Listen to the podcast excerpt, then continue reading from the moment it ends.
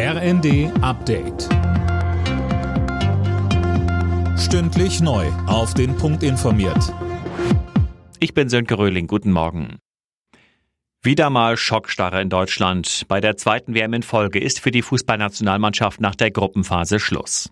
Ein 4 zu 2 gegen die ebenfalls ausgeschiedenen Costa Ricaner reichte nicht mehr, weil Japan gleichzeitig mit 2 zu 1 gegen Spanien gewann. Für Doppeltorschütze Kai Havertz ein verdientes Aus. Er sagte in der ARD. Im Endeffekt müssen wir uns an die eigene Nase packen. Wir hatten genügend Chancen gegen Japan äh, zu gewinnen. Wir hatten genügend Chancen gegen Spanien zu gewinnen. Und ähm, wenn du halt mit einem 2-1 ins Turnier startet, ist klar, dass es schwer ist. Ich muss sagen, Costa Rica hat uns überhaupt noch die Chance gegeben, überhaupt noch groß ähm, ja, da was möglich zu machen. Und wir haben sie mal wieder nicht genutzt. Wegen des Fachkräftemangels droht ein Zusammenbruch des Pflegesystems. Davor warnt die Vorsitzende des Deutschen Berufsverbands für Pflegeberufe Bienstein. Im Interview mit dem Redaktionsnetzwerk Deutschland fordert sie deshalb schnell grundlegende Reformen. Das in der vergangenen Woche beschlossene Bürgergeld wird pünktlich zum neuen Jahr starten. Davon geht die Chefin der Bundesarbeitsagentur Nahles in der Bildzeitung aus. Mehr von Daniel Stuckenberg. Wir haben die politische Entscheidung, also schaffen wir das, so Nahles.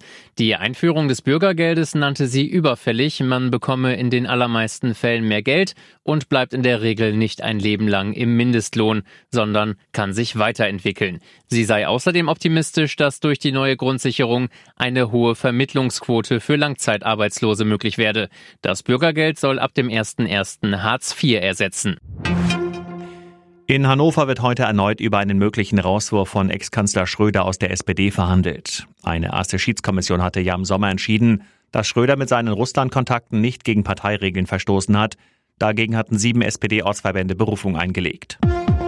Alle Nachrichten auf rnd.de